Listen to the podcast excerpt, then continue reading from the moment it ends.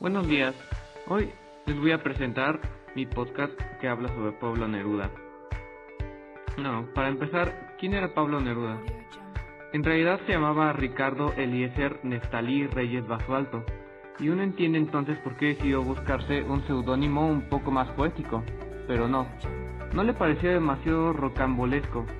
Si lo cambió para firmar sus versos fue para no machacar demasiado a su padre, al que no le hacía mucha gracia tener un hijo poeta. La vida de Neruda fue apasionante, fue cónsul en infinidad de países, un destacado activista político afín a la República Española y que trató de, eh, para ayudar a los exiliados de la guerra civil. Fue muy crítico con el gobierno de su país.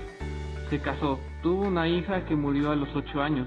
Se separó, se volvió a casar, otra vez se separa y otra vez se volvió a casar.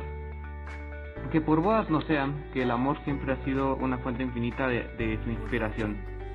Luego está el tema de los premios, uno que viene, otro que va, ya que con 15 años obtuvo el tercer lugar en los Juegos Florales del Maule con su poema Comunión Ideal o Nocturno Ideal. Ya más mayor, en 1971 ganó el Nobel de Literatura, que no es poca cosa. Pero aquello de ser hombre comprometido políticamente, era un miembro muy activo del Partido Comunista Chileno. Le jugó más de una mala pasada. Tuvo que ir de su país hacia Argentina por el paso de Lilpela, lo hizo a lomos de un caballo y casi se ahoga en el camino. Fue amigo de otros grandes de la literatura como Octavio Paz, Federico García Lorca o Rafael Alberti. Y mientras todas estas cosas sucedían, él seguía empuñando su pluma y escribiendo poemas. Su obra es muy extensa, y aunque es sobre todo conocido por sus poemas de amor, también tiene muchos versos dedicados a la denuncia social.